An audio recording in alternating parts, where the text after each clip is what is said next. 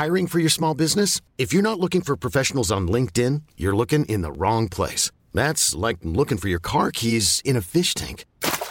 LinkedIn helps you hire professionals you can't find anywhere else, even those who aren't actively searching for a new job but might be open to the perfect role. In a given month, over 70% of LinkedIn users don't even visit other leading job sites. So start looking in the right place. With LinkedIn, you can hire professionals like a professional. Post your free job on linkedin.com slash achieve today.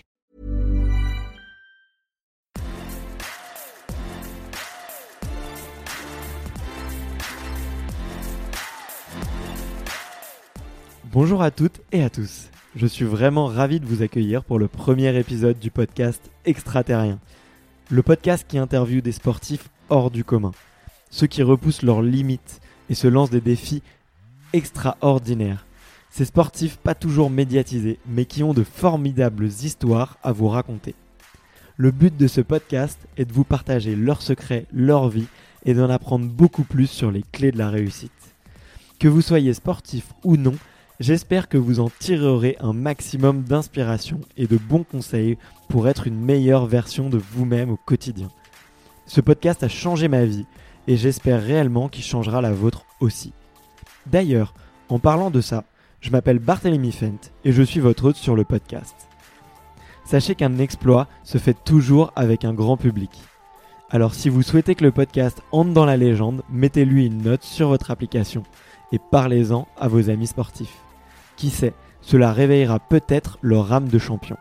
Et sachez que si vous laissez un commentaire, je les lis tous et ils m'apportent une énorme dose de motivation. Avant de commencer, j'en profite aussi pour vous dire que le podcast a un compte Instagram, extraterrien.podcast. Je l'utilise pour partager ce que l'audio ne permet pas de montrer, c'est-à-dire les coulisses du podcast. C'est aussi un excellent moyen de me suggérer les invités que vous souhaiteriez écouter.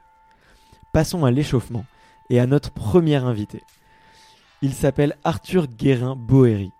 Vous ne le connaissez peut-être pas, pourtant, il est 5 fois champion du monde. Il a 3 records du monde à son actif dans un sport sous-médiatisé en pleine expansion, l'apnée. Oui, l'apnée. Donc dans cet épisode, on va discuter souffle, record, respiration et méditation.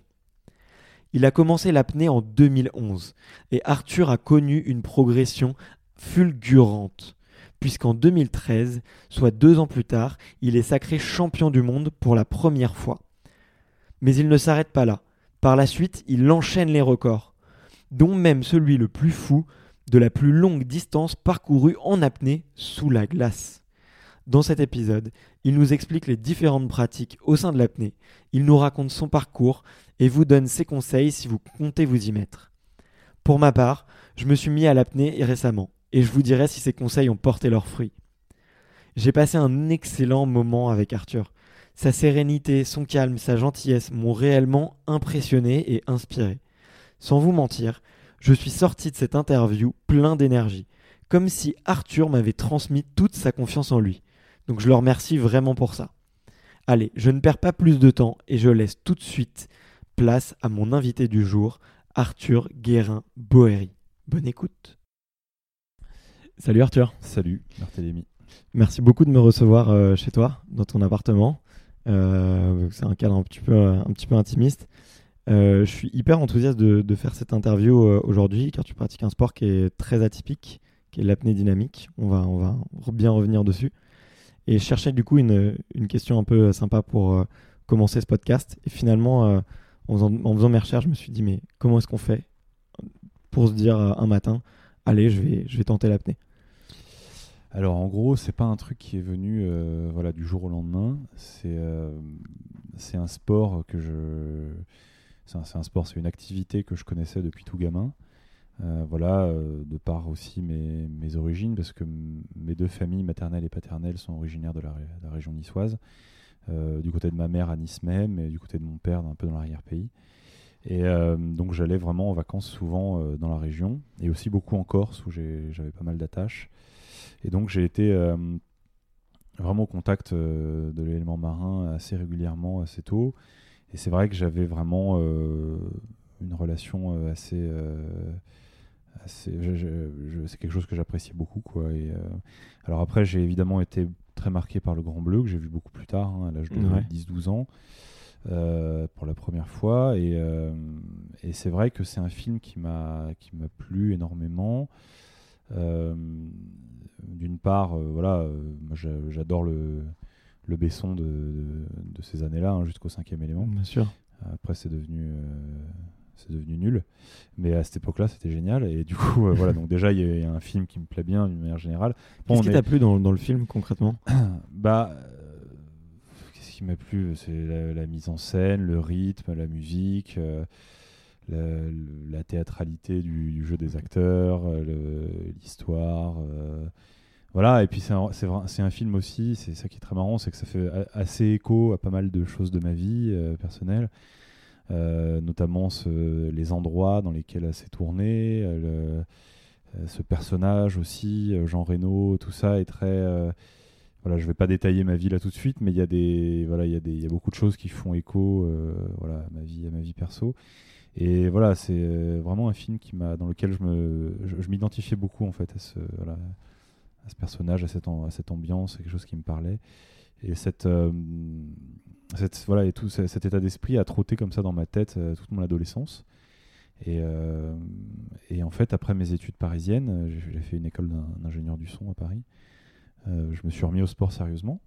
Mhm. Et, euh, et en cherchant un club de natation, en fait, je me suis dit, tiens, est-ce qu'il n'y a pas des, des clubs d'apnée? J'ai regardé sur Google, club d'apnée Paris, et je me suis rendu compte qu'en fait, il y en avait partout, quoi. Que c'était un sport en plein, en plein boom, que c'était devenu un sport tendance, ce que Ouais. je disais, c'est-à-dire vraiment que c'était plus un sport réservé à une élite voilà, de, de- de chasseurs sous-marins euh, très aguerris, tu vois, qui veut maintenir un niveau, machin, ou même de, plongeurs bouteilles euh, qui pratiquent l'apnée. Aujourd'hui, on a vraiment euh, on a tout, tout, tout un chacun qui vient pratiquer ce sport, des plongeurs, des pas plongeurs, des fumeurs, des non-fumeurs, des sportifs, pas sportifs, hommes, femmes, tout âge. Mhm. Vraiment, c'est assez, assez open. Pour ce qui est de l'apnée loisir, en tout cas, tout le monde peut vraiment pratiquer.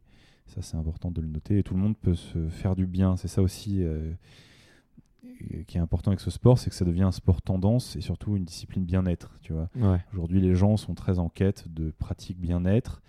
Et donc aujourd'hui, on a voilà, on a plein de gens qui viennent et qui, euh, qui ont essayé le tai chi, qui ont essayé le yoga, qui ont essayé la méditation, euh, je sais pas quoi, et qui viennent euh, pour essayer quelque chose de nouveau, quoi, en quête Ouais. de, de bien-être, quelque chose pour vaincre On est très loin du. Grand Bleu finalement. Euh, oui, oui, oui, mais de toute façon, on est très loin du Grand Bleu parce que le. Grand Bleu, euh, ça relate une histoire qui s'est déroulée il y a presque 40 ans. Ouais. Donc, euh, effectivement, on, on en est bien loin. Et donc, aujourd'hui, voilà, on a de tout, comme ça, même notamment dans les, grands, dans les grandes villes, tu vois, comme Paris. Et d'ailleurs, les gens qui viennent chercher ce genre de choses, ils trouvent leur compte, en fait. Et, parce que l'apnée, moi, ce que j'aime bien dire, c'est que c'est un sport dans le- on, on a, on a la natation, le yoga, euh, tu vois, la méditation, euh, le tout, euh, on a tout pour Mhm. le prix d'un, quoi. Tu vois. Bien sûr. et donc, voilà, donc en fait, moi, ce jour-là, si tu veux, j'ai- je me suis rendu compte qu'il y avait des clubs partout. Ok. Je, je les ai appelés les uns après les autres. Ça n'a pas été facile parce que tous les clubs étaient déjà saturés de demandes à l'époque, c'était en 2011. Donc on avait déjà, on faisait déjà face à un- voilà, une explosion au niveau des clubs, c'est-à-dire il y avait des, voilà, on ne sait plus quoi faire, des demandes d'adhésion, il y a des, des listes d'attente longues comme le bras. Et euh, le premier club dans lequel il restait une petite place, j'y suis allé, c'était Apnée Passion qui est tout à côté de chez moi là, à Montreuil. Et c'est euh, voilà d'ailleurs c'est donc un, un- un des clubs, euh, un des plus, c'est le plus grand club de France, je pense d'ailleurs d'apnée. C'est un club 100% apnée dans, le- dans lequel on a une bonne centaine de licenciés au moins. Et, euh, et voilà, j'ai fait un baptême ce jour-là. Donc euh, on m'a accueilli, j'ai j'ai essayé le- ce sport pour la première fois. Et, euh, et là, évidemment, je me suis inscrit tout de suite. Ça m'a énormément plu. hein. Ça correspondait exactement à ce à quoi je m'attendais euh, depuis tellement longtemps, en fait. Ok. quoi. Et euh, C'est marrant et Là, j'ai commencé comme ça, voilà. C'est marrant de laisser ça maturer d'ailleurs pendant plusieurs années et, et de se dire un jour je me lance, euh, je me tente. euh, Enfin, l'histoire est belle quoi. Ouais, ouais, mais tu vois, je pensais être le seul abruti à avoir fait envie de, se- de faire ce sport, et en fait, non, euh, c'est devenu un, sport que, voilà, qui intéresse énormément de monde aujourd'hui. euh, Ouais. Il n'y a pas de sport d'abruti. hein. Au, final, euh, quand tu. Je plaisante. Ouais, ouais, bien sûr. Mais euh, quand on regarde, euh, quand tu regardes avec beaucoup de recul, beaucoup d'exploits de sportifs, tu peux te dire, faut être un petit peu, un petit peu accroché pour faire ce genre de, pour faire ça quoi. En fait, finalement, l'être humain aime ça, je pense. Donc, il n'y a pas de. Oui, quand on a la passion, après tout, est, tout peut être intéressant. Je veux dire. Ouais. Ce, qui est, ce qui est intéressant aussi avec l'apnée, en tout cas, si tu veux, c'est qu'il y a un, c'est un sport qui apporte énormément en termes d'équilibre. euh, tu vois, euh, euh, sur le, tu vois, bon, je, je parle de, de grandes villes, mais c'est vrai que c'est un sport qui se pratique partout en France, mais euh, même dans les campagnes, j'ai trouvé des bleds paumés où il y avait des clubs d'apnée. euh, Ouais. Mais c'est vrai que dans les grandes villes, c'est un moyen effectivement de de prendre un moment pour soi, tu vois, de, de s'échapper un petit peu de ce, de ce système, de cette machine énorme, euh, par Ouais. exemple, qui est Paris, tu vois, euh, avec le bruit, la pollution, l'agressivité, euh, tu vois, le stress, les réseaux sociaux, les écrans, etc. Et au-delà d'une pratique sportive, c'est vraiment un, mo- un- un moyen de se de s'évader de tout ça, quoi. C'est-à-dire Ouais. que quand on est sous l'eau, en apesanteur, dans le silence, au contact avec l'élément, euh, et le tout en bloquant sa ventilation, ce qui est quand même très symbolique, Ouais, a- c'est vraiment un moyen de se couper totalement du monde. hein. Ouais, Et, euh, tout à fait. ouais. et au-delà des bénéfices qu'on va trouver sur euh, le dépassement, la gymnastique qui impose le dépassement de soi, dans l'envie de respirer, etc., Mhm. rien que ces facteurs circonstanciels, déjà, euh, impactent énormément. Tu Ouais. vois, voilà, Ouais. le Rien que fait la de- préparation, voilà. en fait, finalement, de la discipline. Rien euh, que le fait de se retrouver dans le silence, sous l'eau, en apesanteur, tu vois, je veux dire, déjà, euh, c'est pas, tu vois, quand tu arrives et que tapé une heure de périph', t'es content, quoi, tu vois. Ouais. Euh, donc c'est, euh, voilà, sans, sans même parler du reste, c'est-à-dire de, tu vois, de- du dépassement de soi qu'on peut retrouver dans ce sport qui a énormément de bénéfices aussi et de conséquences sur euh, la confiance en soi, le, le recul qu'on a par rapport aux, aux défis du quotidien, etc. Comme dans toutes les disciplines exprès- extrêmes d'ailleurs. hein. Ouais, ouais. Sans même parler de ça, juste en se focalisant sur le, le- les facteurs circonstanciels de la pratique de ce sport, il y a déjà un impact énorme, quoi, tu vois. Ouais. Euh, voilà, c'est ça qui est intéressant. Ok, et du coup, euh, moi tu l'as pas dit, mais tu t'es inscrit au club en 2011. Euh, tu as été en 2013, tu es une première fois champion de France, tu es repéré. Et dans quelques mois plus tard, toujours en 2013, tu deviens champion du monde. Hmm. Euh, Qu'est-ce qui se passe pendant ces deux années pour euh, que tu aies une, une progression aussi fulgurante? Alors j'ai fait euh, une première année d'apnée découverte, d'apnée loisir, Ouais, ce que pratique d'ailleurs 80 80-90% des licenciés, je sais pas combien, mais une énorme majorité en fait. bien sûr. C'est là-dessus qu'on peut déjà on peut prendre beaucoup de plaisir, j'imagine. Exactement, c'est d'ailleurs là-dessus voilà, qu'on a le plus de pratiquants et, et ça c'est vraiment une pratique ouverte voilà, à tous, on n'a pas besoin d'être compétiteur. euh, la plupart des gens ne font pas de compétition en apnée, restent euh, euh, relativement dans leur zone de confort, ne vont pas trop loin dans l'envie de respirer, voire pas du tout, et sont là uniquement pour se faire plaisir. voilà, et donc là, c'est un peu ce que j'ai fait pendant un an, où j'ai découvert cette activité. Et, et à la fin de cette première saison, on m'a repéré quand même. Il y a certaines personnes dans mon club qui m'ont repéré et qui m'ont proposé d'intégrer la, la ligne compétition du club. On a toujours dans, dans les clubs euh, un peu sérieux d'apnée, on a toujours une ligne compétition où il y a des, voilà, des, Ok, fous, ouais. des fous furieux qui, qui s'entraînent pour faire de la compétition. Et là, j'ai dit oui, évidemment. Il y avait une nouvelle porte qui s'ouvrait euh, pour moi et donc je me suis, euh, je me suis glissé dedans tout de suite et euh, voilà, j'ai accepté et j'ai commencé la compétition comme ça. C'était ma deuxième saison d'apnée. Donc et là, j'ai rencontré mon coach en plus, Guillaume Lescure, qui m'a qui m'a énormément appris, euh, qui m'a entraîné. Et, euh, et j'ai commencé à faire des compétitions tout au long de la saison. Et euh, de, compétition en compétition comme ça, je progressais euh, assez vite. Euh, et voilà ce qui m'a permis d'aller au championnat de France. J'ai terminé, j'ai fini vice-champion de France, je crois, cette année-là à la Brasse, euh, sans palme, en apnée dynamique à la Brasse. Euh, et euh, j'ai été repéré par le staff, par les, le- la, capi- la capitaine de l'équipe de France à l'époque, qui était Olivier Fricker, par les sélectionneurs de l'équipe de France, Arnaud Ponche et Christian Vogler, et par le DTN de l'époque, dont je me souviens plus le nom.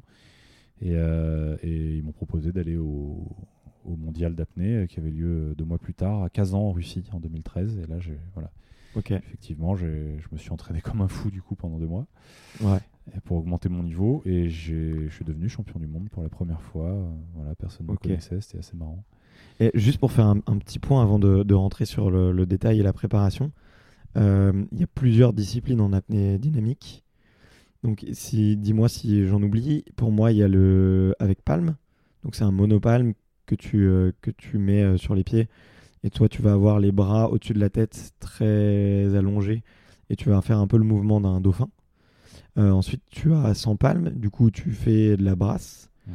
Et ensuite, euh, tu as de l'apnée en profondeur. Où tu vas, toi, tu fais de l'apnée verticale, donc tu nages à la verticale. Mhm. Tu as de la- de l'apnée en profondeur. Dans le Grand Bleu, il me semble qu'ils se font traîner par un câble. Mhm. Je crois que c'est interdit maintenant de, de faire ça. Je sais Plus ou moins. ouais. plus ou moins, ouais. Mhm. Il y a, a d'autres disciplines à part ça? Que toi, du coup, les Alors- deux que tu maîtrises, c'est les deux premières. Donc c'est grosse avec. discipline euh, ouais, que tu as pas mentionné, il y a l'apnée statique effectivement, Ouais, ok. on ne bouge pas et c'est juste une question de temps qui passe. Ça, ça se fait plutôt en bassin aussi. hein. Alors, Ouais. Ce qu'il faut distinguer, c'est surtout l'apnée outdoor et l'apnée indoor. Donc il y a- Ok. on a- l'outdoor, c'est surtout la profondeur hein, en mer, où là, on va descendre à la palme ou à la brasse, pareil, ou même en, en se, en se tirant sur le câble aussi euh, avec les mains. Euh, donc ça, c'est les trois disciplines principales. Et effectivement, en profondeur en mer, on ne pratique plus ce qu'on appelle l'apnée no limit, en tout cas pas en compétition. Voilà, exactement. Euh, parce avec que euh, un petit- c'est un, on a eu des accidents qui étaient euh, liés beaucoup à des pannes matérielles, euh, parce qu'on est dépendant du matériel quand on descend de Ouais. cette manière-là. Et donc, euh, on, on- on ne fait plus beaucoup, on ne tente plus de records en tout cas, plus trop de records euh, de cette manière. Il y a quelques mecs qui, qui le font, mais c'est très marginal. Et euh, voilà, c'est assez risqué parce qu'on est dépendant du matériel justement. D'accord, S'il y a ok. un pépin matériel, euh, on a beau avoir une bonne apnée, euh, alors que si on descend à la palme ou à la brasse, on descend là où nos muscles peuvent nous emmener et nous ramener. Ouais. Tu vois, donc c'est radicalement différent.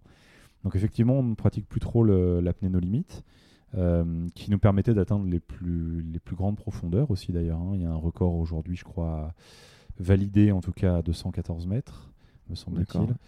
Euh, Faut remonter c'est- aussi. C'était, c'était très très profond. Et euh, voilà, euh, quand on, quand si tu veux à la palme, les records, le record aujourd'hui est à 130 mètres, moins 130 D'accord. mètres. Donc tu vois, il y a quand même un énorme gap. Bien sûr. ouais. Euh, et le record à la brasse, je crois, est à 102 mètres. Euh, voilà, pour te donner un ordre d'idée. Euh, et du reste, on a l'apnée indoor, où là on retrouve euh, les mêmes disciplines avec et sans Ouais. palme, pareil. Donc à l'horizontale, c'est de la distance. hein, et où on a aussi l'apnée statique. Après, il y a des disciplines un peu plus marginales dont on parle moins. Il y a des disciplines d'endurance. euh, il y a des disciplines de vitesse, mais qui sont, qui sont assez marginales. Donc on n'en parle, on parle pas trop en général. Euh, mais voilà, grosso merdo, voilà à peu près de quoi il s'agit. Et ce sont des, des univers radicalement différents. Tu Entre l'indoor et l'outdoor? Entre l'outdoor et l'indoor. C'est-à-dire que, tu vois, comme- comment dirais-je, souvent bien des gens, que ce soit même dans l'apnée, hein, des gens qui apprécient l'apnée, ou même des apnéistes parfois, euh, euh, tu vois, parlent de l'apnée euh, en profondeur, machin, etc. Et considèrent l'apnée piscine un peu comme le rebut de l'apnée, tu vois. L'apnée du, la- la- du pauvre, tu vois, un peu le. Voilà, en fait, ce que n'ont pas compris ces gens-là, c'est que ce sont deux sports différents. Ouais, C'est comme si tu parlais de water polo et de natation. tu Bien vois. sûr. C'est deux trucs radicalement différents. tout à fait. Et donc, ce qu'il faut, qu'on, ce qu'il faut que ces gens comprennent, en fait, c'est pas que c'est euh, de l'apnée moins bien, c'est que c'est un autre sport. Ouais. Tu vois?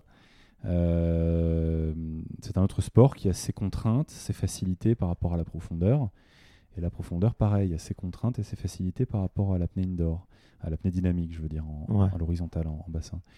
Euh, et d'ailleurs, sur ce point, euh, par exemple, le, les vrais guerriers de l'envie de respirer, ce sont les apnéistes piscines à l'horizontale. D'accord. Tu ouais. vois et, euh, et en fait, en, en profondeur, on a vachement moins envie de respirer. Alors, ils sont soumis à d'autres euh, difficultés qui sont par exemple Mm. euh, la gestion de la prise de risque, Ouais. que nous, on n'a pas, par exemple, tu vois. Ou même l'adaptation à la compression, par exemple, Mhm. la- l'équalisation des oreilles, légalisation des oreilles, la compensation, etc. Euh, mais nous, voilà, nous, on- les, les, les apnéistes piscines, nous, c'est euh, voilà. Après, il y en a qui font de tout, il y en a qui font de la mer et de la piscine aussi. hein. Ouais, ouais, bien sûr. Mais euh, moi, je fais de la, de la mer aussi, par exemple, euh, même si je n'ai pas de- le niveau que j'ai en piscine. Mais en tout cas, en, nous autres apnéistes piscine, on est vraiment les guerriers de l'envie de respirer, par contre. C'est-à-dire qu'on on a envie de respirer très tôt en général, et ça dure très longtemps, et c'est très, très, très, très intense. Donc, euh, euh, tu vois, voilà, j'aimerais voilà, remettre un peu les choses à leur place par rapport à ça. D'ailleurs, ça, tous les clair. apnéistes mers le savent. hein. Ouais, ouais, bien Alors sûr. personne ne le dit, mais euh, parce que ça, ça nuirait un peu à l'image. Enfin, j'en connais certains qui me le disent d'ailleurs en privé. Mais, mais les vrais guerriers de l'envie de respirer, c'est les apnéistes piscine. D'ailleurs, il Ouais. y a pas mal d'apnéistes mer qui ne vont jamais en piscine et ils savent très très bien pourquoi. C'est que c'est beaucoup plus dur à ce niveau-là. Ok. Tu vois ce que je veux dire ouais, ouais. Euh, Il y en a qui font les deux, qui sont très bons dans les deux. Euh, voilà, je, je vais pas citer de nom tout de suite, mais Euh, voilà, on a, on a un Français qui est très bon, par exemple, qui s'appelle Morgan Bourkis, qui, est- qui, est très- qui excelle dans les deux, par exemple. Mais voilà, ce- ces apnéistes-là, ceux qui ont essayé les deux, les deux univers, en tout cas, savent très bien de quoi je parle. Et ceux qui, le, qui disent le contraire sont soit des menteurs, soit des idiots. D'accord, ok. vois, Comme, je- comme je dirais. Voilà, comme dirait l'autre. Et donc, en gros, euh, euh, l'apnée en piscine n'est pas du tout euh, le rebut de l'apnée, c'est un sport différent. Ouais. Voilà, c'est ça qu'il faut comprendre. hein. Et euh, voilà, en revanche, l'ap- l'apnée profonde, il y a vraiment une, une- une capacité à rester dans le relâchement malgré la prise de risque. Euh, il y a énormément de techniques à intégrer, euh, notamment Ouais, en termes de, de nage aussi, tu vois, de compensation de- des oreilles. Euh, Il y a, il y a- il y a- il y a- il y a une, une dominante souplesse aussi thoracique qui est Ouais. extrêmement importante. Et rester dans le relâchement et la concentration malgré la prise de risque, parce que quand on descend à 130 mètres, on a 130 mètres de masse d'eau au-dessus de la tête, donc il y a quand même une, Effectivement. il y a une prise de risque réelle, tu vois, pour l'intégrité euh, vitale euh, Ouais, de, de l'athlète.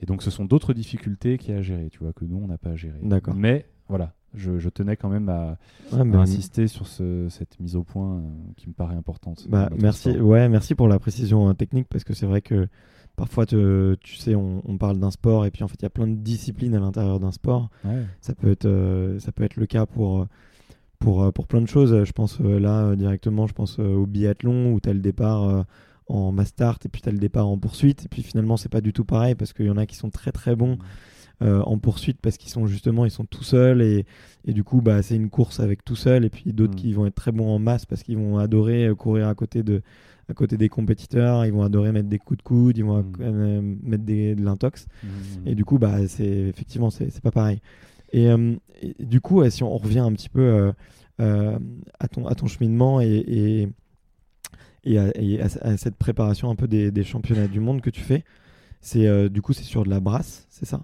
Les premiers Euh, oui, les premiers en 2013, c'était Ouais, la ouais, à de la. Ouais, ouais. Tu connais personne, tu te dis tu t'entraînes euh, comme un fou pendant deux mois.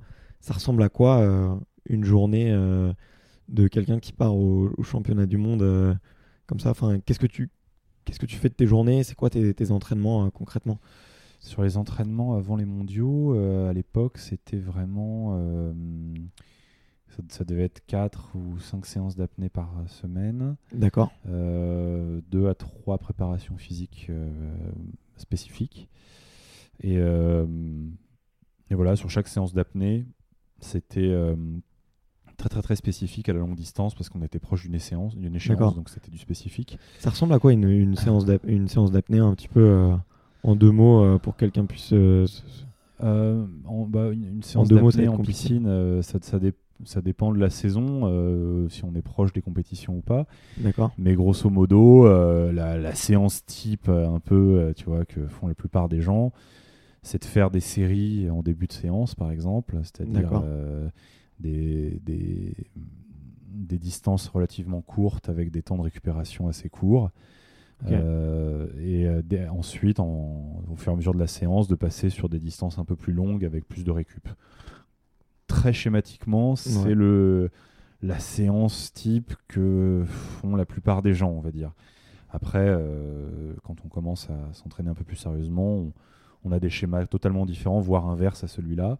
D'accord, ouais, Euh, j'imagine. ouais. Mais euh, voilà, grosso modo, beaucoup de gens s'entraînent comme ça en tout cas. Ok. voilà, après, on peut, il y a plein, plein, plein d'exercices et de techniques d'entraînement différentes. On peut faire du travailler sur la vitesse de nage, on peut travailler technique, Ouais. on peut travailler lactique, euh, on peut travailler. euh, Parce que toi, il y, a- y y quand même cette dimension-là que je trouve assez, assez marrante, c'est que euh, l'apnée, effectivement, on pourrait se dire c'est une course contre le temps, mais toi, en fait, non, tu te bats contre une distance. ouais, tu pourrais nager 5 minutes en apnée si tu fais si tu fais si tu nages beaucoup plus vite et que tu fais Mm. plus de distance c'est plus intéressant pour toi donc il faut Ouais, que tu nages vite quand en même fait, il faut pas nager trop vite parce que nager trop vite euh, tu t'épuises va, voilà, va griller beaucoup plus d'oxygène plus vite. Donc en fait, il faut réussir à trouver un bon compromis entre vitesse de nage et euh, temps passé sous l'eau. ouais Tu vois, et, euh, et il faut pas nager trop vite. Après, certains apnées sont plus rapides que d'autres. Ça dépend les, ça dépend les, les tolérances en fait à- au travail à l'hypoxie. Mais, euh, mais grosso modo, en général, les apnéistes qui vont très très loin sont pas très très rapides. hein. Ouais. On est plutôt dans l'économie. on essaie de, voilà, de trouver un bon compromis, d'avoir une technique relativement bonne, en tout cas qui nous, qui nous convient, pour réussir à avancer pas trop lentement en grillant pas trop d'oxygène. C'est vraiment ça le, but, essayer de trouver un compromis entre tout ça. D'ailleurs, en, parlant de ça, je te coupe, mais j'encourage tout le monde à aller voir tes vidéos où je crois que c'est ton troisième record en, Italie, là où tu es, en palme, où on se fait vraiment une idée de à quelle vitesse tu nages et, à quel point c'est vraiment euh, euh, c'est lent et hyper technique. quoi. C'est euh, bon, lent, lent j'imagine que nager à côté, je serais peut-être pas aussi rapide, mais on fait en tout cas, c'est fluide. mètres en 50, 52, 53 secondes. On est, un, tout petit peu moins d'un mètre par seconde, enfin en tout cas moi. Ok, ok, d'accord. Ok. Et, euh, et, du coup, euh, ouais, donc tu faisais 5 euh, séances d'apnée par, par semaine. Tu fais 2 à 3 séances de renfort physique par semaine. Et, et boum, les, les, championnats du monde, là, tu te sens, tu te sens comment à ce moment-là? J'étais vraiment. J'avais pas vraiment d'idée sur ce qui allait se passer. J'étais pas. Je partais pas pour avoir un titre de champion du monde. Hein. J'étais déjà au championnat du monde. Pour moi, c'était énorme. J'étais en équipe de France. Enfin voilà, c'était un peu un rêve qui se réalisait. Et, euh, j'y allais pas. J'ai été hyper surpris en fait. Hein. Euh, tout le monde a été surpris d'ailleurs parce que j'étais le dernier en plus à passer sur le dernier jour, sur la dernière épreuve. Donc après moi, la compétition s'arrêtait, hein, elle était terminée. Les championnats du monde se clôturaient. Et bim, euh, record du monde, champion du monde, qui sait, machin les coachs en pleurs, enfin tout le monde qui hurle. C'était vraiment ouais, c'était un grand moment, quoi, parce que voilà, ni, moi ni personne ne s'y attendait en fait. c'était vraiment, mm. c'était assez étrange. Et euh, ouais, voilà, bah, j'ai fait ce qu'on m'a demandé de faire en fait, hein, tout simplement. J'ai nagé le plus loin possible. Euh, je me suis concentré, j'ai fait mon boulot, j'ai fait le job ou quoi. J'ai fait les qualifs, je me souviens, je suis arrivé premier des qualifs déjà la veille, la veille ou l'avant-veille. Euh, ce qui était déjà assez étonnant. Et je pense que mes adversaires et le, le public et les gens qui étaient autour devaient se dire que j'avais tout donné sur les qualifs et que j'avais fait, euh, j'avais fait mon max et que je ferais jamais plus. J'avais nagé, euh, je sais plus, j'avais peut-être nagé 170 mètres ou un truc comme ça. Ok. J'étais premier des qualifs, c'est cool. J'avais fait la plus longue distance déjà, donc ce qui me permettait de passer dernier sur la finale et de savoir ce qu'ont fait mmh. les autres avant. Ouais. Tu vois, pour savoir ce que je devais faire pour. Ça rassure pour avoir l'or. Et, euh, et, en fait, je devais faire, je crois, 192 ou 193 mètres pour avoir l'or. C'est ce qu'a fait le, mec qui a eu l'argent. Et donc, euh, bah, j'ai carrément, voilà, j'ai été à 200. Ce jour-là, j'étais vachement bien. Euh, et, voilà, record du monde. Enfin, c'était c'était très étonnant, mais j'étais le premier surpris, en fait, ouais. de ce qui s'est passé ce jour-là. Ouais. Ok, c'est hyper marrant. Enfin, en tout cas, je... il y, y, a très peu de sports où tu vois, tu peux avoir un parfait un quelqu'un qui, en est à sa première compétition, enfin sa première année de compétition et, et, qui, euh, et qui peut performer. Et, enfin, ça montre aussi à quel point, euh, je pense, euh, c'est un. Comment dire Il y a peut-être des. Il y a peu. Y a, comment dire Il y a peut-être des propensions physiques aussi qui sont un peu qui sont un peu un peu spécifiques ou un peu génériques. Un peu, mais c'est surtout ça montre ça démontre surtout que c'est un sport qui est très mental avant tout. Ouais. Voilà, c'est que c'est un sport, euh, il n'y a pas de nécessité vraiment de commencer très tôt, de, de s'entraîner pendant 10 ans. Euh, c'est avant tout un sport mental. Et si on a les capacités mentales pour se dépasser dans l'envie de respirer, en tout cas, pour ce qui est de l'apnée dynamique en piscine, on peut performer. Euh, on peut performer même en s'y mettant tard et très très vite.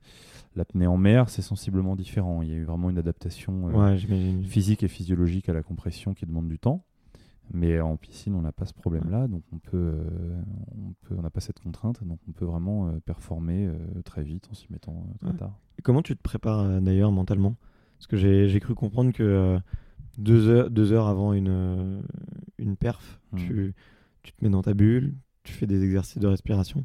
Ça se passe comment généralement ces deux heures-là? C'est c'est très personnel, donc y a pas, on n'a pas tous la même technique voilà, moi j'ai un truc qui me va bien, effectivement, où je, je fais pas mal d'étirements, euh, notamment thoraciques. Euh, je marche beaucoup le long du bassin en visualisant ma performance en temps réel. Le départ, euh, machin, les virages. euh, Donc tu t'imagines en train de, en train de faire ton. L'envie de respirer qui arrive, euh, les barrières mentales, les différentes barrières mentales, voilà, la, la sortie, le protocole. euh. Voilà, je, je m'imagine tout, je me fais ça au moins deux ou trois fois. Et après, je, je fais quelques exercices de ventilation euh, et je fais aussi des exercices de rétention, donc d'apnée à sec, de Ouais. préparation, allongé sur le bord du bassin, près de, près de la zone de départ. Où là, je, voilà, je vais faire des exercices d'apnée pour réchauffer l'apnée euh, et surtout pour, euh, pour améliorer ma tolérance à l'excès de CO2. Ouais. Euh, c'est le CO2 Ok. qui donne envie de respirer hein, quand Bien on est sûr. en apnée. Euh, c'est l'augmentation du CO2. Donc voilà, j'accoutume mon corps à, à des taux de CO2 élevés, ce qui permet de repousser un tout petit peu l'envie de respirer ensuite quand on est sur la performance. Donc voilà, je, je fais tout un tas de- d'exercices comme ça. de- et c'est vrai qu'au bout de deux heures, si tu veux, avant de partir, quand j'ai fait deux heures comme ça d'exercice, euh, je vois plus rien autour. quoi. C'est vraiment, euh, je suis dans un état quasi, euh, quasi hypnotique. Quoi. Donc il n'y a plus de, Ouais, mais ça, ça plus se voit. que le décompte, tu vois, je suis fixé sur mon objectif, il n'y a plus rien qui, qui m'atteint en fait, quoi. Et, euh, et voilà, c'est comme ça que c'est- le seul moyen de toute façon de de- d'arriver à, à faire des performances comme ça en apnée. hein. Ouais.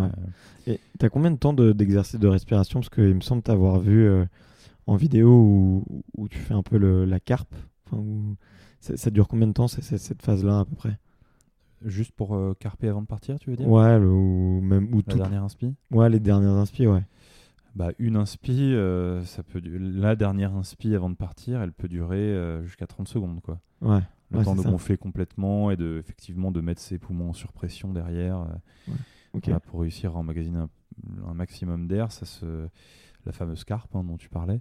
Ouais, pour ça ceux qui être, voient, euh, qui voient pas, en fait, tu t'aspires de l'air avec la bouche comme ça, petit à petit, euh, Mhm. tout doucement, et, euh, et, euh, et tu le fais ça, ouais, une vingtaine, trentaine de fois, et justement, ça permet d'étirer les poumons euh, un petit peu un de l'air euh, dans quoi. les poumons. En fait, la- la- une fois qu'on est plein, on se sert de la bouche comme d'une pompe à vélo, tout simplement. hein. C'est-à-dire que la, bouche va faire piston euh, euh, dans le, pour envo- envoyer de l'air sous pression en fait, dans, dans les poumons. Et, et l'air va se comprimer dans les poumons. Les poumons vont s'étendre un petit peu aussi, se, comment dirais-je, se- ils vont se, se gonfler un petit peu plus. Ok.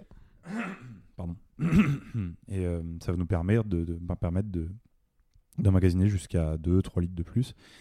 Alors c'est une, euh, une technique qui est vraiment à proscrire pour le débutant, évidemment, hein, ça ne sert strictement à rien. Ok. Et euh, qui est uniquement euh, qui voilà qui qui, qui n'est absolument pas nécessaire en dessous de 200 mètres en apnée dynamique quoi par exemple donc euh, il n'y a pas de pas besoin de s'y mettre avant hein. D'accord, ok, c'est- marrant. Euh, et, euh, et du coup, bah, puisque tu parles de, de- des débutants rapidement là, euh, si, euh, si demain euh, j'ai envie de m'y mettre et j'ai envie de me faire un petit exercice, euh, tu pourrais nous décrire, euh, ce serait quoi le- l'exercice de base un petit peu euh, à tenter pour Alors, travailler, euh, je sais pas. déjà déjà jamais d'apnée seule ouais, pour commencer ok, Euh, sauf si on est assis sur son canapé ou allongé dans son lit et qu'on peut pas tomber, ok, si jamais on perd connaissance, pour pas se péter le nez, les dents euh, ou plus grave, commotion cérébrale ou je sais pas quoi. Ça a dû arriver, ça. euh, Oui, oui, c'est déjà arrivé à plein d'athlètes. Donc déjà jamais seul, surtout pas seul en piscine évidemment, Mhm. au grand jamais.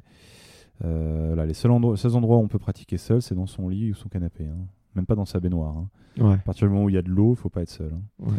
Et seul, ça veut pas dire, euh, ça veut dire que vous faites pas surveiller par votre grand-mère, hein, comme je, comme je Ouais. dis d'habitude. Faites-vous euh, surveiller par quelqu'un qui est formé pour euh, reconnaître les accidents en apnée et qui est formé pour vous secourir s'il y a le moindre pépin.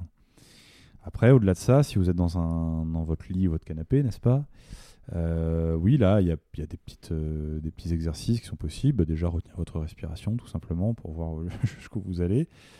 Donc, avec, en se calmant avant, en ventilant tranquillement, amplement pendant euh, quelques minutes, et puis voilà, de partir. Ventiler, c'est le fait de, de respirer, d'inspirer, d'expirer très profondément? Ventiler, c'est ventiler, on ventile tout le temps. hein, Ouais, ouais, j'imagine. c'est ventiler, non pas respirer, au contraire. hein, Enfin, pas au contraire, mais c'est sensiblement différent. La respiration, c'est euh, la peau respire, par exemple, euh, la plante respire. euh, Voilà, donc en fait, la respiration, c'est l'échange gazeux. Euh, mais en fait, on se ventile surtout. Voilà. Ouais. euh, ventilez-vous calmement, amplement, donc des belles inspi, des belles expi, et euh, partez en apnée, voilà, sur une première apnée pour voir ce que ça donne. Et puis vous pouvez récupérer une minute trente, deux minutes, et partir sur une deuxième apnée pour voir si ça évolue. Et en général, les apnées successives comme ça permettent d'augmenter les temps avec assez de récup entre Ouais. les deux, et ça permet déjà de s'amuser à voir jusqu'où euh, jusqu'où on va en apnée statique comme ça dans son lit. C'est déjà une bonne méthode pour, euh, voilà, pour s'amuser, voir ce dont on est à peu près capable. Après, euh, le mieux, évidemment, étant de, de pratiquer de manière encadrée dans un club, euh, où là, on va pouvoir faire de la, de la vraie apnée statique dans une piscine, ce qui change tout, même au niveau des temps d'apnée, évidemment. Le contact avec l'eau change tout. Euh, on va pouvoir faire de l'apnée dynamique, on peut aussi faire Ouais. de l'apnée en profondeur, ici en fosse à Paris. On peut, si on habite près de la côte, il y a plein de clubs de Nice à Marseille qui proposent des sorties en mer où on peut s'initier à l'apnée euh, directement en profondeur. Enfin voilà, il y a plein de manières de, de s'initier à l'apnée euh, de manière encadrée, voilà, qui sont selon moi les, les- les meilleures manières. ouais. Ok, ok, ok, bon, bah, super cool. J'ai hâte d'essayer. Et si, si, je reprends, hein, si je reprends un petit peu l'ordre chronologique des choses, euh, tu as eu euh, du coup ces, ces premiers championnats du monde. Euh, L'année d'après, il me semble que tu, tu passes un petit peu à côté. Et, Tout à fait. et derrière, tu refais deux années où tu es champion du monde. Euh, là, du coup, tu passes en- sur d'autres disciplines, le monopalme, et ce, que, ce qui est ouf. Et là, euh, moi, c'est un petit peu euh, Hiring for your small business? If you're not looking for professionals on LinkedIn, you're looking in the wrong place. That's like looking for your car keys in a fish tank. LinkedIn helps you hire professionals you can't find anywhere else, even those who aren't actively searching for a new job but might be open to the perfect role. In a given month, over 70% of LinkedIn users don't even visit other leading job sites. So start looking in the right place. With LinkedIn, you can hire professionals like a professional. Post your free job on linkedin.com/achieve slash achieve today. l'effort aussi. que je- Enfin, le moment un peu marquant que, qui m'a qui, m- qui m'a qui m'a vraiment marqué, c'est que tu bats un record du monde du coup. En je sais sur euh, sur le monopalme, c'est sûr, en Italie. Mhm. Et, euh, et on te voit euh, du coup dans une piscine avec, euh, je, crois, il y, a- il y a- il y a 15 personnes qui te suivent et qui marchent à côté de toi. Ils servent à quoi ces gens euh, qui. Bah, Il y a toujours beaucoup de monde. Il y, a les juges déjà. Il y a, le délégué technique. euh, il y a euh, le, staff médical. euh, il y a le juge principal de la compétition. Il y a euh, le caméraman. euh, il y a les apnéistes de sécurité qui sont dans l'eau. Il y a, le pub, il y a le- quelques membres de l'équipe de France qui sont là aussi, qui marchent à côté, les coachs. Ok, ouais. Euh, voilà, Bah, il y a toujours un peu de monde à côté, même si le gros du public est dans les gradins. Toi, ça te gêne pas ça Ouais. Bon, moi, tu sais, je suis dans l'eau tout seul, et puis au moment du départ, je vois personne. hein. De toute façon, euh, Ouais. les gens sont planqués. Ensuite, ils viennent, ils s'a- ils s'agglutinent un peu euh, le long du bassin quand ça commence à dépasser 200 mètres. Mais avant ça, de toute façon, moi, je suis sous l'eau, je, je, je- je vois rien, j'entends rien, donc ça, me, ça me gêne pas plus que Ouais, ça. tu le sens pas du tout quoi. Disons, je te dis, je suis tellement focus que pour y avoir une fanfare à côté, euh, j'entendrai rien, je verrai rien, ce serait pas vraiment grave. Quoi. Bon, faudrait que tu m'apprennes tes, tes méthodes pour te concentrer comme ça, parce que euh, moi, si j'ai une fanfare à côté de moi, je j'y arrive pas, quoi. Et, euh, et du coup, après, tu t'es lancé un, un nouveau défi euh, que moi, je, enfin, je- j'admire vraiment euh, beaucoup. C'est sous de la glace. Tu, du coup, c'est hors compétition, donc c'est toi qui l'organise, c'est toi qui le prévois. Tu dois recruter les gens nécessaires pour ça. Et il me semble qu'il t'est Mhm. arrivé pas mal de pépins euh, pour ça. Mm. Donc l'objectif c'était de battre un record d'apnée sous glace. Donc c'est dans de l'eau à 2 degrés, 1 degré. Entre 0 et 2, ouais. Donc Mm. ok, Plus on est proche de la glace et plus elle est proche de 0. voilà. Ouais. Euh, Qu'est-ce qui te prend de, de vouloir battre ce record déjà? Bah, j'avais euh, en 2016, j'ai fait euh, une très belle saison où j'ai fait deux records du monde euh, coup sur coup en bassin. Le 300 mètres avec la monopalme, qui était vraiment, voilà, c'était un peu le record que tout le monde attendait, voilà, qui est toujours invaincu d'ailleurs aujourd'hui, même s'il va peut-être se faire battre là sur les prochains mondiaux. le record a été égalé depuis, mais pas, pas été battu encore. D'accord. donc voilà, c'était un peu ce que tout le monde attendait depuis des années. Donc voilà, j'ai fait tomber le mur des 300. Et j'ai fait aussi un 221 mètres à la brasse, qui était un record du monde, mais qui avait pu être validé malheureusement pour cause de faux départ. Ok. Une, un quart de seconde trop tard, selon les juges. Hein. Pas selon moi, évidemment. Et, euh, mais peu importe, pour moi, la perf était faite. J'étais très content d'avoir fait ce record euh, du monde qui était pas homologué, du coup. Et euh, si tu veux, voilà, j'avais atteint une espèce de paroxysme un peu dans ma carrière avec ce 300 là, et ça m'a. Il a fallu que je trouve quelque chose pour me renouveler, quoi, parce que j'avais. Tu sais, quand tu as, fait un truc comme ça, tu, sais à quoi bon continuer et faire 305 mètres, quoi. Tu faut trouver la motivation pour faire quelque chose de nouveau, tu vois. Et euh, un Roger euh, Federer, par exemple, il se dit bon, bah, j'ai gagné 16, euh, 17 types du Grand Chelem, il se dit je vais aller en chercher un 18ème, tu vois. Bon. Ouais, après l'apnée, mentalement. Il y a peut-être le côté financier derrière qui joue beaucoup. Mais... Il y a le côté financier, évidemment, qui n'est pas le même dans le tennis et dans l'apnée, mais il y a aussi le côté mental, et c'est vrai que l'apnée, il y a. Tu vois, c'est quand même un effort mental très particulier d'apprendre à, dépasser un réflexe de survie primaire, qui est l'envie de respirer. Je crois que on, a, beau dire que certains sports sont très difficiles, il n'y a jamais cette composante. Quoi. Je connais pas d'autres sports où tu vois, on apprend comme ça vraiment à dompter un, truc, un, réflexe de survie très ancré, tu vois. Qui est... Et donc, euh, j'avais euh, besoin de faire une pause déjà en bassin, c'est clair. Euh, et j'avais surtout besoin de me renouveler dans quelque chose d'autre. J'en avais marre hein, de, de, faire mes perfs en piscine, toujours pareil c'est très beau, hein, mais, euh, mais j'avais Marre de, compter les carreaux, peut-être. et euh, voilà, et comme si tu veux, la profondeur nécessite une, une acclimatation euh, très longue, surtout moi, parce que j'ai des petits, des petits problèmes d'asthme, contrairement à ce qu'on pourrait croire. Et, et du coup, j'ai besoin de plus de temps d'adaptation pour, pour évoluer en profondeur. Et ben, il fallait que je trouve quelque chose à faire assez rapidement, quoi, pour battre le fer tant qu'il est chaud, comme on dit notamment au niveau des sponsors, au niveau des médias, des réseaux sociaux, etc. Et donc, euh, et puis pour moi aussi, parce que j'avais envie de me renouveler dans quelque chose d'autre, tu vois. Donc je me suis euh, dit, tiens, il y a des, mecs, euh, il y a un Danois qui a un record du monde de distance sous glace. voilà, est-ce que c'est comment ça se passe, machin. Le truc était homologué par Guinness. Guinness qui homologue tous les records un peu farfelus, tu sais. Ouais, ouais, je, vois très bien. Entre le, entre le mec qui avale le plus de cuillères et le gars qui, qui, qui collectionne le plus de dés à coudre. et bah, un mec qui plonge, fait de la distance sous glace. Et donc là, je me suis dit, tiens, pourquoi pas faire ça? Et euh, j'ai commencé à brancher une équipe qui était avec moi, qui faisait un film sur moi à l'époque, qui était euh, notre premier long métrage, là, qui va sortir d'ailleurs normalement en septembre. Aquarex, c'est un, film qui revient sur mes deux dernières années de prépa pour mes deux derniers records du monde, donc le 300 et le record sous glace. Ok, donc ça sort cette année là Ça sort en fin septembre en théorie. Ok, euh, super. On a déjà trouvé un distrib, on est sur la, distribution, la vente du film. Euh, en tout cas, euh, si tu veux, à cette époque-là, quand j'ai eu cette idée, j'ai lancé un peu les mecs qui me suivaient là-dessus. Ils m'ont dit, mais c'est génial, on va, on va te suivre là-dessus. Et donc, ils, ils, ont, ils m'ont aidé, la production m'a aidé en fait à, à organiser ce record. Ok. On a, on a contacté les bonnes personnes en Finlande, on a trouvé le lac, euh, on a monté une équipe, euh, on a trouvé du budget. Enfin, c'était euh, la, Fédération française d'études et de sports sous-marins nous a, nous a beaucoup aidé. La, Confédération mondiale des activités subaquatiques aussi, qui est la, fédération mondiale. voilà, tout le monde a mis un peu la main à la pâte. On s'est on s'est serré les coudes et on a organisé ce record. Voilà, et, donc là, oui, bah, je suis parti en Finlande, au nord d'Helsinki.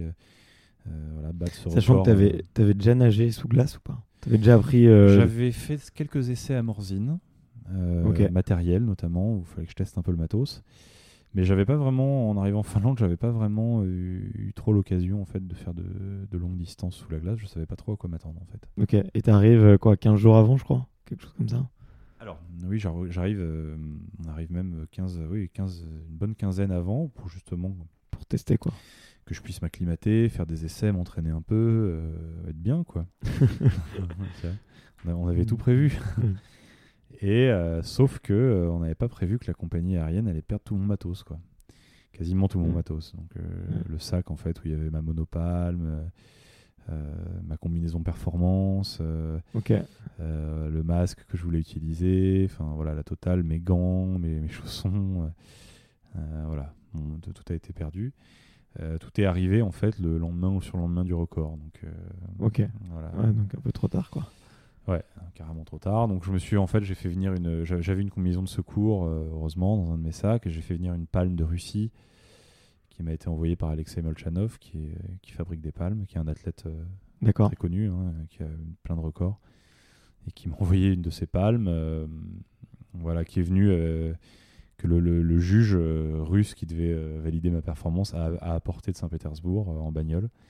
Qui m'a apporté une palme, j'ai pu faire ma perf comme ça, euh, Donc tu en empruntant du matos à des clubs de plongée locaux, euh, tu vois, euh, voilà, c'était assez marrant. C'est complètement improbable cette histoire. Ouais, Enfin, ouais, Et puis du coup, surtout, j'ai pas pu essayer en fait. Donc je me suis mis la veille du record quasiment, où j'avais un peu le matos qu'il fallait. J'avais réussi à rassembler tout ce qu'il fallait. T'as même pas essayé de te mettre dans l'eau quand même, euh, histoire Si, de j'ai dire. bon, essayé, mais je j'avais pas de palme, donc je Ouais, tu avais pas la même sensation. j'avais pas encore la palme, donc je, je me suis mis sous l'eau. Je me, je me suis un peu déhalé le long du câble entre deux trous, mais il y avait quoi Il y avait 20 mètres, donc euh, tu vois, c'était euh, relativement aisé.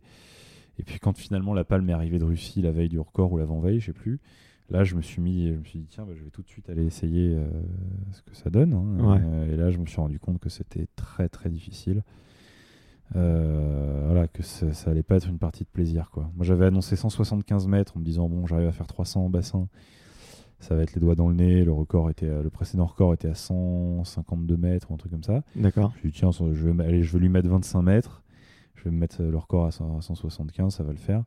Et en fait, euh, putain, en fait, c'était. Voilà, j'ai tenté un petit 50 mètres la veille. euh, Il est passé super dur. Et, euh, je me suis dit, ok, bon, ça va être euh, vraiment une grosse performance.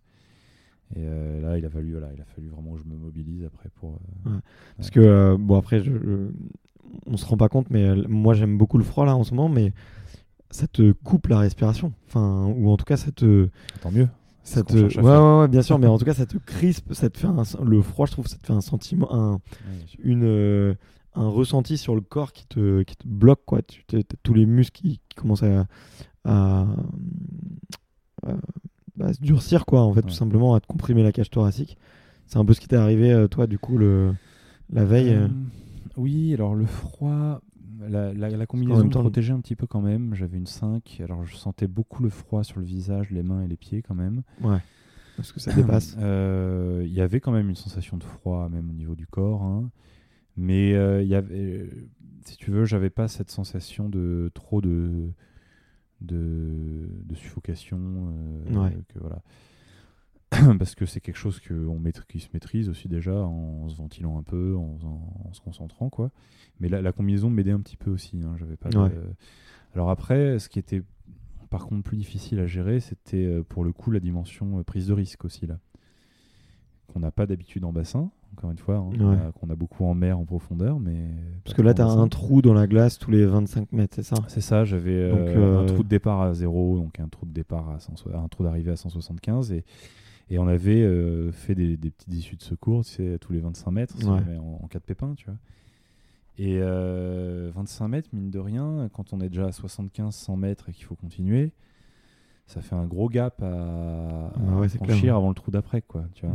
Donc euh, il y a quand même. Et puis, peu importe, on est quand même dans une eau à 0 degré sous 80 cm de glace, que ce soit au début ou à la fin, il y a quand même, il y a quand même un engagement, tu vois, ouais. une prise de risque.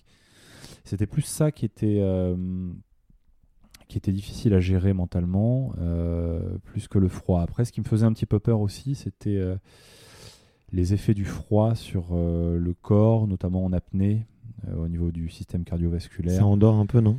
Non, au niveau du système cardiovasculaire, surtout, il peut y avoir des, des arythmies euh, qui sont assez marquées. Donc, ça peut. euh, il y a une vasoconstriction qui est très profonde avec le froid. Ouais. Euh, il y a, des, il y a une bradycardie très profonde aussi. euh, donc, il peut y avoir des arythmies. euh, voilà, qui peuvent être. euh, qu'il faut surveiller, quoi. Et donc, ça, peut, ça c'était quelque chose qui me. Qui me. Qui me comment dirais-je Qui me. Qui me tracassait un peu, quoi. Ouais, j'imagine. voilà. Bon, après, je, je- j'avais confiance, hein, mais, mais bon, personne n'avait jamais fait ça, quoi. Enfin, tu vois, c'était, une Ouais. première, donc personne ne l'a jamais fait, tu sais pas trop, quoi. Ouais. Il n'y a pas eu d'études, il n'y a pas eu de. Il n'y a pas de compétition tous les ans avec des, des centaines d'apnéistes qui, qui vont à plus de 100 mètres, tu vois, sous la glace, quoi. Donc, euh, voilà, on savait pas trop, donc je savais pas trop, donc j'y suis allé un peu euh, à l'inconnu et euh, voilà, confiant, euh, en, pareil, en me concentrant, pareil, avec la même prépa de deux heures avant pour essayer d'être le plus serein Mm. possible et d'évacuer tous les doutes, toutes, les, toutes les tensions, tout- toutes les inquiétudes. euh. mais c'est vrai que la veille, j'étais très inquiet. ouais, ouais, euh. Ça me, ouais, ça me, ça m'inquiétait beaucoup et il y avait pas dans les euh, conditions euh, optimales, quoi. Ah, entre le puis matériel, entre le- entre le manque d'entraînement, le- la perte du matos, le- le- les circonstances du record qui sont nouvelles pour moi, le froid, la glace.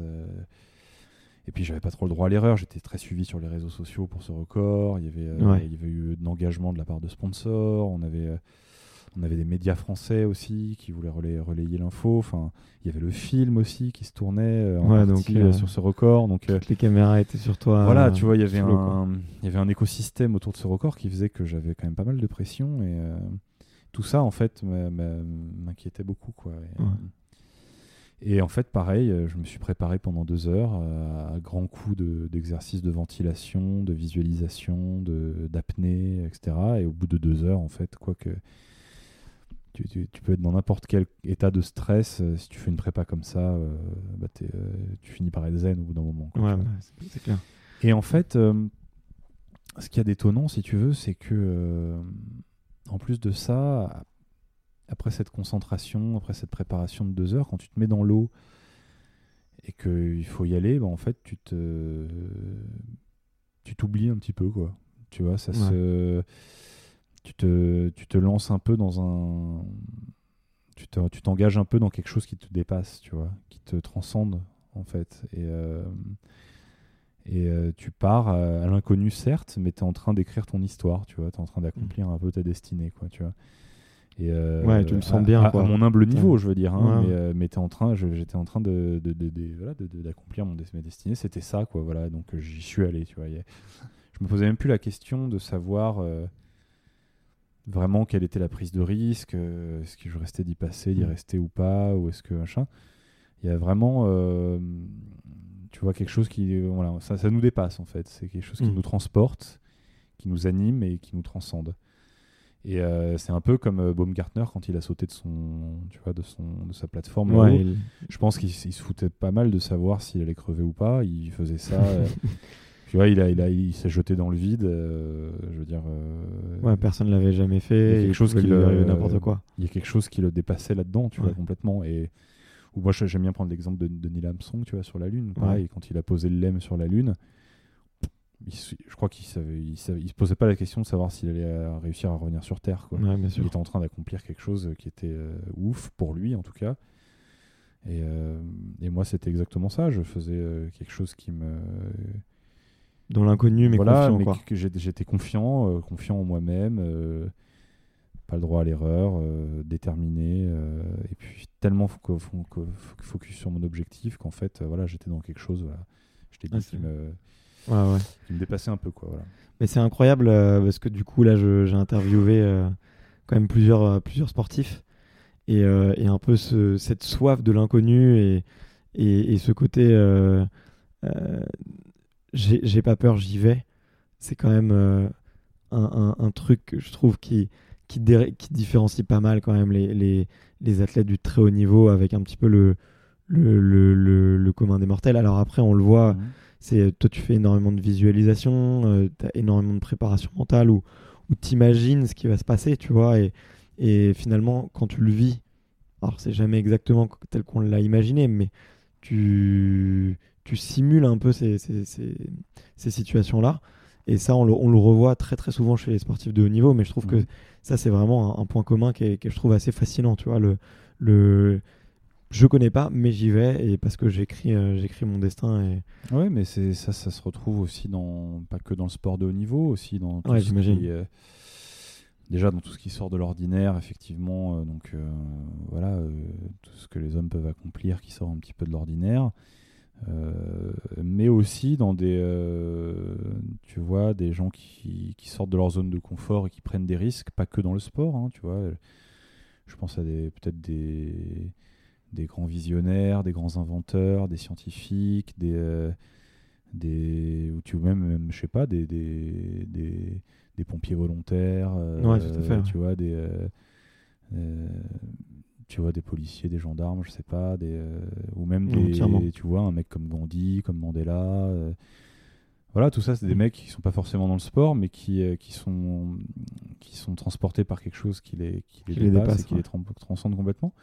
Et ils, ils se foutent un peu de savoir, en fait, si, euh, quelle image ils Ouais. dégagent, euh, voilà, Ouais. déjà, et puis surtout, s'ils vont, si, quelle est la prise de risque derrière. C'est pas quelque chose qui les, qui les freine, en tout cas, tu vois. Ouais. Et euh, du coup, par rapport à toi, là, c'est c'est quoi ton, ton prochain challenge, le, la prochaine, euh, le prochain inconnu que tu vas aller défier? T'as une petite idée? Bah, je, je- je suis en train de. Là, je suis à Nice pour mon entraînement euh, estival, on va dire. euh. Comme chaque année, je suis descends 3-4 mois à Nice pour euh, progresser en profondeur, euh, pour le coup. Et donc là, j'ai les championnats de France d'apnée en profondeur qui ont lieu fin juin, que je vais probablement faire. Et derrière, si par chance je suis sélectionné, il y a le mondial AIDA qui a d'apnée outdoor, donc en profondeur, qui a lieu en septembre à Nice. Voilà, si par chance j'arrive à progresser convenablement, euh, je serai peut-être sélectionné en équipe. Et donc je ferai peut-être ces mondiaux euh. Donc, en septembre à Nice. euh, voilà. Et c'est vrai que la profondeur, moi, c'est un truc que j'adore. Nouvelle discipline. C'est vraiment les vacances, hein, moi, par rapport à la piscine. Justement, à cause de cette, cette envie de respirer qui est beaucoup moins forte. hein, voilà, où il y a effectivement, par contre, une dimension prise de risque qui est beaucoup plus difficile à gérer, je trouve.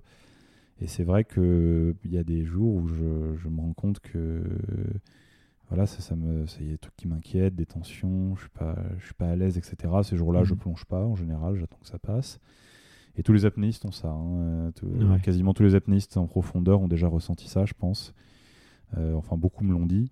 Et c'est-à-dire, euh, voilà, je doute, euh, euh, je, ça- ça- ça- j'ai peur, machin, je suis, euh, je suis pas à l'aise, etc. Et en général, quand ça arrive, on plonge, on plonge pas ce jour-là, on attend que ça passe un peu.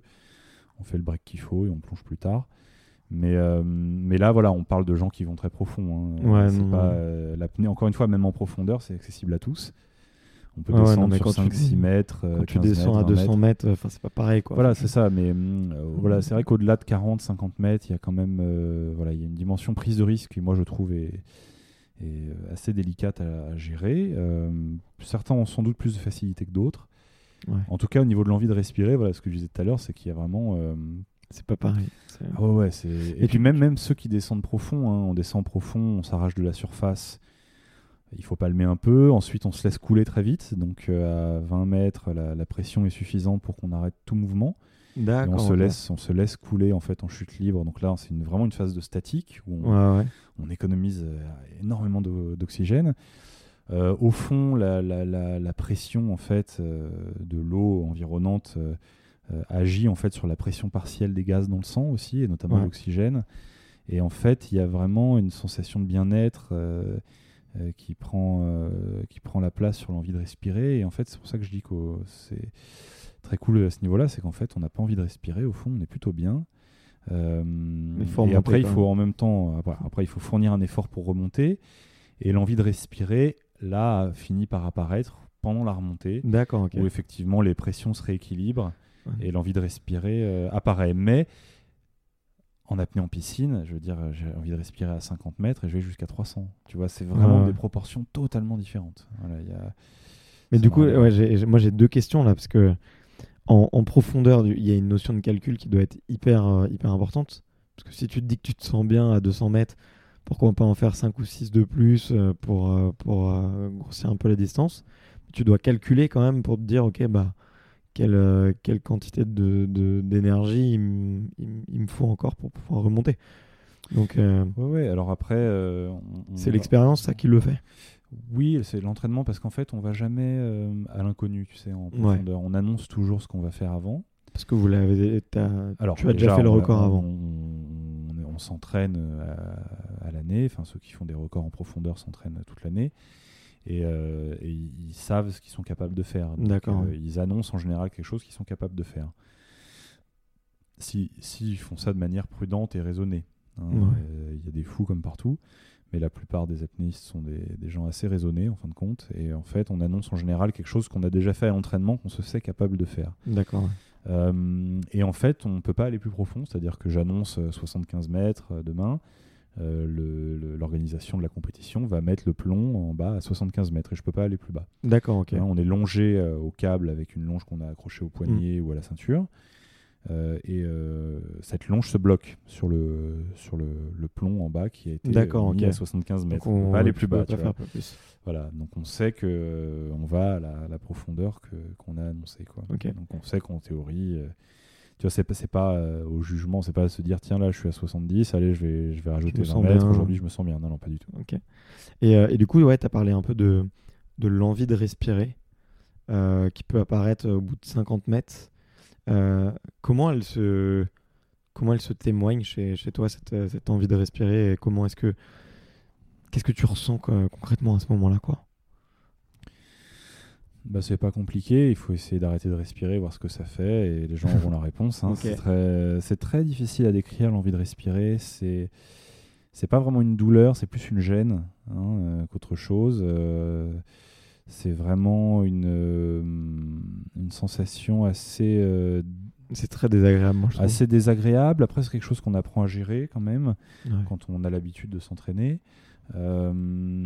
Et mais ça, ça- voilà, c'est c'est quelque chose en tout cas qui impose une, euh, un dépassement de soi et une gymnastique mentale euh, très euh, très particulière et qui nécessite d'être d'être pratiquée régulièrement et d'être euh, voilà et, et ça nécessite de toute façon une force mentale assez euh, assez développée. C'est sûr que Ouais. quelqu'un qui aime pas souffrir, qui est pas combatif, euh, tu vois, qui, qui supporte pas, tu vois, je sais pas que la baguette soit trop cuite, quoi.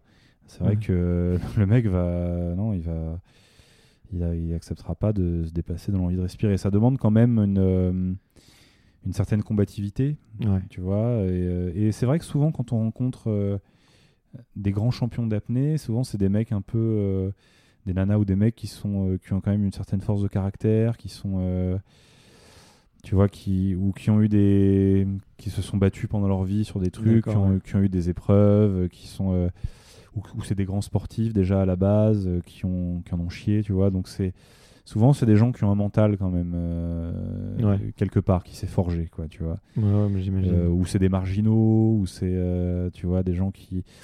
Voilà, c'est... C'est sûr qu'il y a, il y a des prédispositions mentales à avoir pour faire des records d'apnée, ça c'est sûr et certain.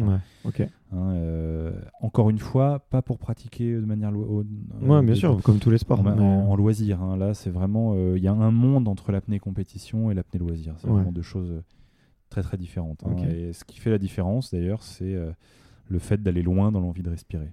Voilà. Mais- Et je le- moi, je le sens parce que là, je, comme je te disais, euh, ça fait quelques mois que j'en fais. Bon, après, j'en fais sur mon canapé. euh, Je, je fais de l'hyper. Enfin, euh, je me ventile très bien sur 30, 40 respirations. Et ensuite, je, je- je tente de tenir. Là, j'étais content parce que je, commence à vraiment m'approcher euh, très proche des 4 minutes. Donc, euh, j'ai l'impression que c'est un palier un petit peu, mais euh, pour moi. Et, et en tout cas, ouais, je, je, je sens vraiment les bienfaits que ça a sur moi à la fois sur quand je m'entraîne et que je fais de la, la course à pied, Mhm. mais aussi sur mon mental de, de, de me dire ok mais en fait euh, euh, j'ai en fait j'ai pas l'impression de dépasser mes limites mais de les repousser tu vois Mhm. Euh, de, à chaque fois en fait je, je déplace et, euh, et en fait l'envie de l'envie de respirer euh, en fait elle arrive toujours à peu près au même moment Mhm. et c'est juste je me dis ah au fait je vais essayer de l'oublier pendant 10 secondes 20 secondes Mhm. puis après ça revient ça revient très très fort mais mais du coup, je le sens vraiment que c'est un, un super entraînement mental, quoi. C'est c'est quelque chose de, Ouais, bien de- sûr. de- de super, euh, super efficace. Ouais, bien sûr, c'est hum, la gymnastique mentale en fait qu'impose le dépassement de l'envie de respirer. Euh, si elle est pratiquée régulièrement, elle, euh, elle permet vraiment d'avoir une meilleure conscience de soi, Ouais, de ses limites. Euh, elle permet aussi vraiment une prise de confiance aussi. hein, euh, clairement. ouais. et, ça- et du coup, ça, ce qui en découle, c'est vraiment un tas, tout un tas de conséquences euh, tu vois, au quotidien sur la gestion du stress, la gestion de, de l'adversité, des défis, des challenges, euh, la prise de risque, euh, l'échec Mm. aussi. Ouais. Tu vois, il y a. hum, Quand tu pratiques régulièrement cette gymnastique, en fait, ça te, voilà, ça te permet de, hum, d'avoir un recul différent en fait sur plein de choses dans la vie au quotidien et, et c'est, ça qui est très intéressant dans ce sport. ouais. Tu, tu vois beaucoup de, de- de sportifs d'autres sports qui viennent pratiquer l'apnée pour euh, justement renforcer euh, un petit peu ce que, ce que tu viens Alors, ça d'énumérer commence, euh, ça commence. On a des. Oui, on a. Il y a quelques athlètes qui s'y intéressent de plus en plus. Moi, je sais que j'en ai parlé à des footballeurs déjà. Euh, J'entraîne assez régulièrement des surfeurs, Mhm. évidemment. On a un skieur qui vient, un champion de ski français qui vient, euh, qui vient sur les championnats de France d'apnée récemment euh, faire Ok. ses perfs. Euh, donc il y a des, oui, oui, euh, ça intéresse euh, du monde. Et en général, quand j'en parle euh, aux athlètes ou même aux coachs euh, et que je leur euh, explique les bénéfices qu'il peut y avoir en fait euh, euh, à s'entraîner en apnée euh, pour les autres sports, en général, ils sont hyper intéressés et j'arrive à- voilà, je- il y a- il y a- en général, il y a des suites euh, à ces discussions, mais c'est vrai que les gens le, le savent pas forcément de prime abord. hein, euh, mais c'est vrai que ça a des, ça a des, ça peut avoir des, des conséquences hyper positives sur euh, déjà la- la- le mental de l'athlète, hein, Mhm. effectivement, euh, la capacité à se calmer aussi avant des compétitions, euh, et évidemment la capacité à se ventiler, à bien se servir de son de sa sphère thoracique, de son volume pulmonaire, de son diaphragme. Euh, Il y a aussi énormément d'impact sur euh, le, le transport de l'oxygène. hein, euh, Ouais, moi j'ai l'impression que ça a joué sur ma VO2, euh, ma VO2 max. Bien sûr, parce qu'on on apprend à, à- à tolérer des taux de CO2 bien plus élevés. Ouais. On apprend aussi, on entraîne ses muscles à travailler avec moins d'oxygène. Ouais. Donc tout ça est très intéressant pour plein plein de sports en fait. Et, euh, et quand j'ai ce discours-là, en général, avec des, des sportifs, ils sont hyper intéressés, euh, tu vois, Ouais, au moins tout ça, quoi. Parce qu'il n'y a, y a pas que, voilà, il y a l'aspect mental et il y a aussi l'aspect physiologique. hein, Il y a les deux. Ouais. Euh, Il y, a- y y vraiment les deux aspects qui sont intéressants. C'est-à-dire que euh, c'est un, je pense que ça peut être un complément, un complément d'entraînement qui peut vraiment faire la différence, quoi. ouais. Ok, trop cool. Euh, bon, bah, je, je crois que je t'ai déjà retenu beaucoup de ton temps hyper précieux et je pense que ça arrive à la fin. De. Euh, est-ce que euh, c'est quoi ton actualité là en ce moment et où est-ce qu'on peut te retrouver? Quels sont ton où est-ce qu'on peut te suivre glo- globalement et pour les gens qui s'intéressent à j'essaie ton de travail? développer beaucoup Instagram. Ok. je, voilà, de- J'ai vu de ton compte d'ailleurs, très sympa. Ouais, j'essaie de faire un truc assez quali, bon, voilà, avec des, des photos. En général, les, c'est le public. euh, le public, en fait, se fout pas mal des compétitions dans l'apnée. Ok, Il n'y a pas trop de, de retransmission, euh, tu vois, il n'y a pas trop de. Il n'y a pas de chaîne mainstream, évidemment, qui diffuse nos compétitions. Euh, c'est assez peu médiatisé, la compétition. En revanche, tu mets un apnéiste avec une baleine, et là, ça, ça fait un buzz interplanétaire. Donc, en fait, euh, la seule manière de se professionnaliser dans ce sport, ouais, c'est de broder autour de cette activité. Parce que la compétition en elle-même ne suffit pas, enfin, elle- même elle sert à rien, je dirais. Même elle est contre-productive, parce qu'en fait, ça nous prend du temps.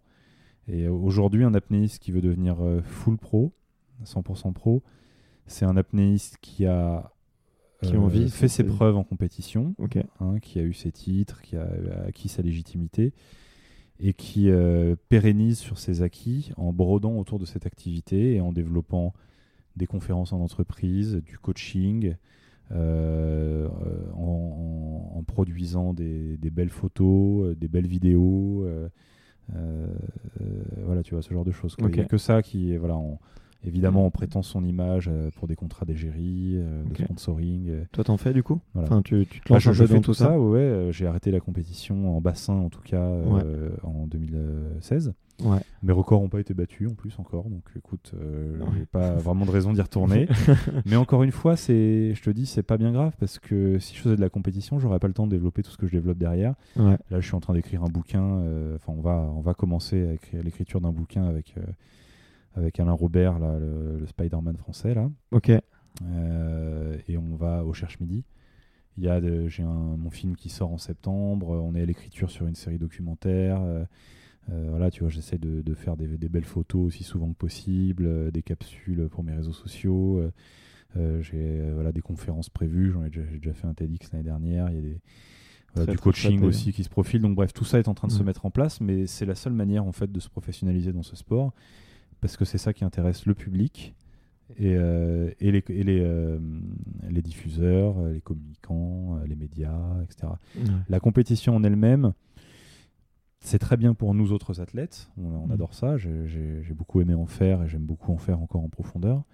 en mer, mais, mais c'est pas vraiment ce qui, ce qui impacte au niveau, au niveau du public, en tout cas. Ouais, d'accord. Même si bah ça reste très beau et que j'encourage tout le monde, évidemment, à suivre les compétitions, hein, bien sûr. ça reste très impressionnant de voir les apnéistes descendre en mer ou euh, même de voir certains apnéistes dynamiques nager, euh, faire des grosses performances comme ça. C'est hyper impressionnant. Euh, donc j'invite tout le monde à, voilà, c'est moins médiatique, s'y intéresser, mais c'est moins médiatisé. très médiatisé. Et c'est vrai qu'un apnéiste qui évolue parmi les cachalots, là je pense à, à, Guillaume Néry, hein, qui est vraiment voilà, qui, qui, fait des vidéos magnifiques avec, euh, voilà, avec les mammifères marins, là, qui a sorti un film récemment. Ouais. Euh, voilà, c'est sûr que là, ça, bah oui, là ça, là, ça parle au public et ça parle aux partenaires, aux sponsors, etc. C'est ça, qui, c'est ça qui fonctionne avec l'apnée.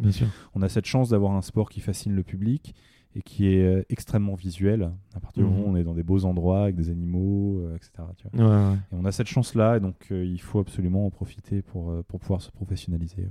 Bah écoute, je mettrai, je mettrai le lien de, de tes réseaux sociaux et, de ce que tu fais en ce moment parce que je trouve ça vraiment bah, déjà beau visuellement. Donc euh, tu fais bien de le dire et en plus euh, bah, ça m'intéresse beaucoup.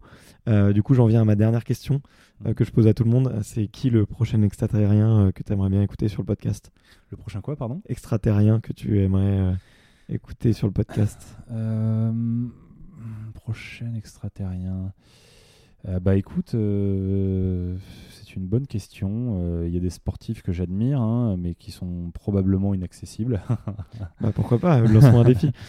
Mais c'est vrai que je tu vois un Phelps ou un voilà ou un euh, même euh, je sais pas un pilote de F1 peut-être un Sébastien Loeb même un pilote de rallye tu vois ou, même un, un Baumgartner tu vois ouais c'est vrai c'est une bonne idée voilà ça ça me plairait bien d'entendre ce qu'il a à dire ouais ok top pas, ouais, des sports un peu peu extrême comme ça, euh, où la, concentration est, euh, est, primordiale. Ouais. Et puis bah, Phelps, lui, bah, Phelps, c'est. C'est Phelps, quoi. C'est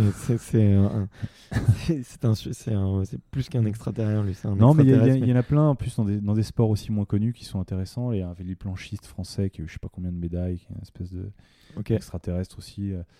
Euh, il, est le, sportif français le plus titré dans tout, le, tout sport confondu. Je sais plus comment il s'appelle. Ah oui, oui, oui, je, me, vois très bien. Il, a 15 médailles d'or, 15 champions, euh, titres de je sais pas quoi. Le mec, euh, je l'avais rencontré une ou deux fois sur des soirées là, au comité olympique et ça m'avait impressionné. Des mecs comme ça, par exemple, tu vois. Vas-y, euh, ça marche. Ouais, ouais. sur des sports comme ça, très méritants, dont on parle pas beaucoup tu vois, très dur. Il y en a plein. Hein, c'est, ok. Bah, c'est ce que j'aime bien. Profonde inégalité dans le sport, euh, malheureusement. Euh, et ça, je trouve ça, je trouve ça scandaleux. On n'en parle pas assez, évidemment. Mais euh, ouais, ça, ça, devrait être. j'aimerais que ce soit différent, bien sûr, pas que pour mm. moi, pour tout le monde, évidemment. Ouais. Bon bah écoute, sur ce petit mot, je te remercie beaucoup d'être passé ici et puis bah, j'espère que tu as passé à l'épisode autant que moi en tout cas. Ouais, c'était très, très sympa. Salut. Merci à toi, salut. Merci d'avoir écouté jusqu'ici, ça me fait réellement plaisir. J'espère que vous avez aimé cet épisode autant que moi, et si c'est le cas, n'hésitez pas à le partager autour de vous et à suivre l'actualité d'Arthur sur Facebook ou Instagram. Aussi, n'hésitez surtout pas à me recommander des invités. On se dit à la semaine prochaine pour le prochain épisode. Ciao